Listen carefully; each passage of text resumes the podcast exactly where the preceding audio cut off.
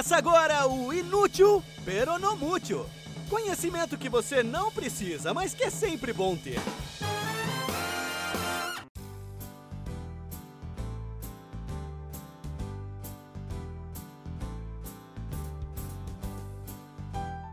Olá, imprevisíveis ouvintes! Bem-vindos a mais um episódio de Inútil Peronomútil, o podcast que não serve para muita coisa, talvez só para ocupar a sua cabeça com o que eu costumo chamar de conhecimento de Schrödinger, que é aquele tipo de informação que pode ser útil e pode não ser útil ao mesmo tempo. Você nunca sabe ao certo, até que tenha a oportunidade certa para usar. Eu sou o Paulo Eduardo e vou falar hoje sobre aquele negócio que sai todo dia no jornal prevendo o que vai acontecer no dia e que você até pode confiar um pouco, mas que a grande maioria das previsões, no fim das contas, é tão confiável quanto qualquer palpite de um leigo como eu ou você. Se você pensou, ih, ele vai começar a falar em horóscopo, esse podcast está descambando para crendice sem base científica, daqui a pouco vai estar tá falando, sei lá, de homeopatia, Errou! Porque eu disse que você pode até confiar um pouco nas previsões. E horóscopo é só uma grande besteira que não dá para confiar nada. O que eu vou falar é na previsão do tempo. E a previsão do tempo, ela está intimamente ligada à teoria do caos, aquela que com certeza você já deve ter ouvido alguma variação sobre o bater de asas da borboleta que provoca sei lá o que do outro lado do mundo. E o Brasil, quem diria, faz uma aparição ilustre na teoria do caos. Realmente eu nunca ia associar o Brasil ao caos, imagina. A previsão do tempo, ela sempre foi algo meio imprevisível. Mas lá nos meados do século passado, com a invenção dos computadores, que podiam analisar muito mais dados ao mesmo tempo, a galera que fazia a previsão do tempo começou a ficar mais otimista e confiante de que as previsões que eles conseguiriam fazer seriam cada vez mais precisas, até que, pimba, chegariam numa precisão tão grande que daria para fazer como em De Volta para o Futuro 2. E se você não assistiu para poder ter referência, é meio a decepção, mas tudo bem, depois que terminar de ouvir esse episódio, vai correndo assistir toda a trilogia. Se você assistiu e não lembra, eu relembro o Marty McFly e o Dr. Brown vão para o futuro e o Dr. Brown consulta a previsão do tempo que mostra, com a precisão de minutos, até que horas vai chover e, incrível, eles acertam. A chuva para no horário exato que estava previsto. Com os computadores cada vez mais rápidos, que conseguiam lidar com uma quantidade de dados cada vez maior, o pessoal achava que era inevitável que um dia era só alimentar a máquina com dados suficientes e pronto, não tinha como errar o resultado. Mas foram exatamente esses computadores cada vez mais rápidos e poderosos que conseguiram mostrar que, bom, quanto mais tempo no futuro a gente tenta prever o tempo, mais imprevisível a previsão fica. E essa última frase ficou confusa, eu sei, mas foi de propósito. Afinal, eu vou tratar aqui de falar do início da formulação da teoria do caos. Então, nada melhor do que uma frase meio caótica para abrir isso. O responsável por desenvolver a teoria do caos foi o matemático estadunidense, que acabou virando meteorologista, Edward Lorenz.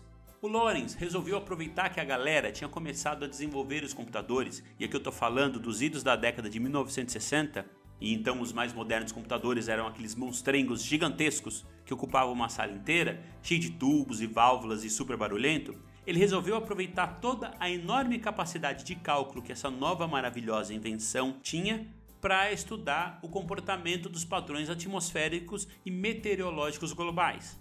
Ele pegou 12 equações interrelacionadas, umas equações bem complexas, para dizer o mínimo, onde cada uma delas descrevia o comportamento de um dado específico. Por exemplo, uma descrevia a pressão, a outra a temperatura, a outra a velocidade dos ventos e assim por diante. O que ele fazia era alimentar o computador com essas 12 equações, mudando os valores de cada uma das variáveis. Tipo, e se a pressão for tal, qual vai ser o resultado? E se a temperatura aumentar, o que, que acontece? E se a temperatura baixar? E se a velocidade do vento for maior? E se isso acontecesse daqui a uma semana ou daqui a um mês? E ele alimentava o computador com os dados e ficava lá esperando o monstrengo calcular tudo, esperando horas até sair uma folha de papel com um monte de tabelas e números que para qualquer pessoa normal era ininteligível e incompreensível, mas que ele, só de bater o olho, conseguia traduzir mentalmente como esse resultado quer dizer aqui chuva, esse resultado aqui quer dizer sol, esse resultado aqui quer dizer neve e assim por diante. Vamos ser sinceros que não era exatamente o trabalho mais excitante do mundo. Botava uns dados, esperava algumas horas e analisava um monte de tabelas que saíam impressas. Aí botava outros dados, esperava mais algumas horas e analisava tudo de novo. E repetia isso dezenas, centenas de vezes. Um dia ele botou uns dados, esperou os resultados e achou interessante, nada de anormal. Só interessante, por algum motivo qualquer, e quis rodar novamente a simulação, mas por um tempo maior. E se essas condições aqui, por exemplo, ao invés de 60 dias, durassem, sei lá, 90 dias? Só que ele resolveu cortar o caminho. Ao invés de colocar exatamente os mesmos dados desde o comecinho, desde o dia 1 da simulação, ele pensou, bom, se eu pegar esses dados aqui do meio, tipo já do dia 30, e só rodasse do dia 30 até o dia 90, para os cálculos serem mais rápidos. E aí ele foi lá, pegou os números que ele tinha no dia 30, que iam até três casas decimais depois da vírgula, que é uma precisão relativamente boa, tipo 1,001, botou tudo de novo no computador e foi fazer um café, foi dar uma volta, conversar com a galera e esperar as horas que demorava para o resultado sair. Quando ele voltou e foi dar uma olhada em como a coisa estava indo, ele notou algo bem, bem estranho. Os números entre os dias 30 e 60, que ele já tinha, que deveriam ser os mesmos nas duas simulações, já que ele partiu dos mesmos parâmetros, eram diferentes nessas duas simulações. Nos primeiros dias, por exemplo no dia 31, 32 ou 33, a diferença era mínima, mas ia aumentando bastante conforme passavam os dias, até que ao comparar os dois resultados do dia 60 nas simulações, que eu repito, deveriam ser iguais, os resultados mostravam coisas completamente diferentes. Tipo, o resultado da primeira simulação tinha mostrado que ia fazer sol, e na nova simulação estava mostrando que teria um furacão tropical. E aqui eu quero deixar claro que esses números todos 30 dias, 60 dias, 1,001, furacão tropical, sol, chuva, tudo isso eu usei como exemplo, não foram os dados que ele usou na verdade. Aí ele foi lá e conferiu tudo mais uma vez os mesmos dados que foram inseridos, as mesmas equações que foram usadas, mas os resultados estavam diferentes. Isso só poderia significar um negócio, claro. Alguma coisa naquele computador gigantesco, alguma coisa naquele monstrengo enorme tinha quebrado ou queimado ou dado defeito. E toca passar as próximas horas, os próximos dias, checando tudo peça por peça, válvula por válvula, botão por botão. E qual não foi a surpresa quando ele concluiu que Tava tudo certinho, nada tinha queimado. Foi então que ele botou os neurônios dele para queimar e chegou naquela que talvez fosse a única explicação possível. Os computadores, para economizar espaço de memória, e lembrando que hoje qualquer torradeira tem mais memória do que eles tinham naquela época, para economizar espaço, eles arredondavam por conta os números com muitas casas decimais. Os dados que o Lorenz tinha alimentado a primeira simulação tinham seis casas decimais depois da vírgula, mas quando ele imprimiu os resultados, e foram esses dados que ele usou para colocar na segunda simulação, o computador imprimiu para ele os números só com três casas depois da vírgula. Ou seja, ao invés de colocar 1,001234, que foi o que ele usou na primeira simulação, na segunda simulação ele colocou só 1,001 a diferença parecia irrisória, era só 0,02 do valor total. Como uma diferença assim tão pequena, um arredondamento tão mínimo desses, poderia afetar de forma tão desastrosa o resultado final? Isso não fazia sentido. O senso comum ditava que em virtualmente qualquer sistema, quando você faz dois experimentos com valores iniciais praticamente iguais, os resultados finais têm que ser praticamente iguais.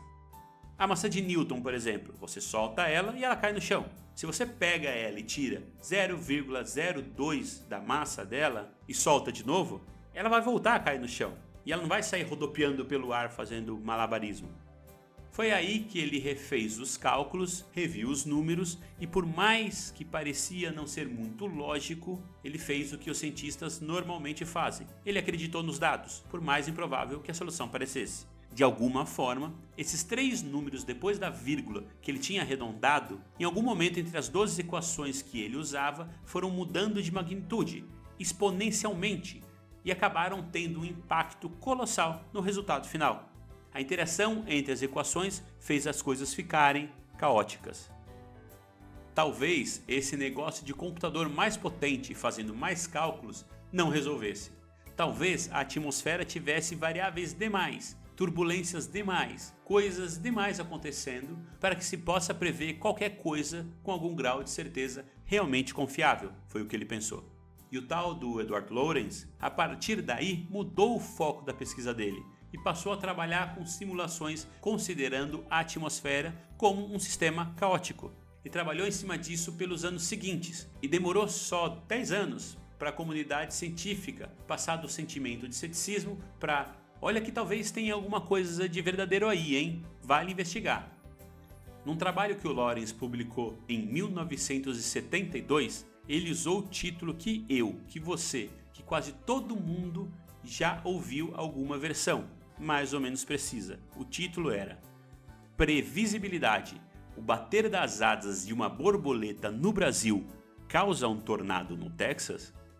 Essas foram as palavras exatas que ele usou. Essa é a frase certa. E, como eu disse, lá está o Brasil, representando na comunidade internacional quando o assunto é sistemas caóticos. E é por causa dessa teoria do caos, desse sistema caótico, uma teoria, aliás, considerada por muitos como uma das três mais importantes do século passado, junto com a física quântica e com a teoria da relatividade de Einstein, que a gente pode dizer com alguma certeza que a previsão do tempo para além de dois ou três dias não deve ser levada muito a sério. A previsão para o dia e para o dia seguinte, essas a gente tem grande chance de acertar, mas quanto mais tempo se passa nas simulações, mais o imprevisível, o caótico, o imponderável age para mudar o resultado final. Mas mesmo assim, dá para confiar em certa medida. E por isso, meteorologia é bem melhor, muito melhor do que aquela outra previsão que sai todos os dias no jornal. Mas sei lá, eu devo estar tá falando isso só porque hoje Marte está retrógrado com Netuno na sexta casa e eu não deveria estar tá falando de ciência. E é isso, hoje eu vou ficando por aqui. A partir de agora, você vai poder falar a frase certinha, essa das asas da borboleta, e vai poder bater no peito cheio de orgulho, falando que o Brasil e o caos tem algo a ver, quem diria, né? E que a previsão do tempo é confiável, peronomútil. Se você curtiu esse episódio, indica para os amigos e espalhe mais informação caótica no mundo. Se não curtiu, indica para os inimigos e dê um nó na cabeça deles com tanta informação caótica. O livro que eu usei para pegar essa história foi, adivinha o nome? Caos, a criação de uma nova ciência, do James Blake. Tem em português e eu acho que vou ter que recorrer a ele para reler, porque o assunto, além de fascinante, é meio cabeçudo. E apesar do autor tentar ser o mais didático possível, eu não tenho certeza se eu entendi alguma coisa quando eu li o livro em inglês. A referência certinha está na descrição do episódio. E para fechar, aqueles avisos de sempre. Tem uma página do Inútil Peronomútil no Facebook, visita lá. E tem o arroba inútilpnm no Instagram, segue lá que tanto no Facebook quanto no Instagram tem sempre informações aleatórias de qualidade que eu acabo não comentando aqui.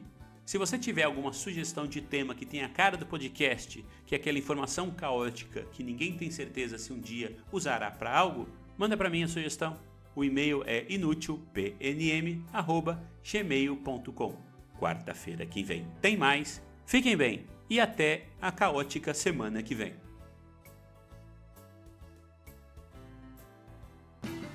Você acabou de ouvir Inútil Peronomútil. Informação aleatória de qualidade para enriquecer suas conversas na mesa do bar.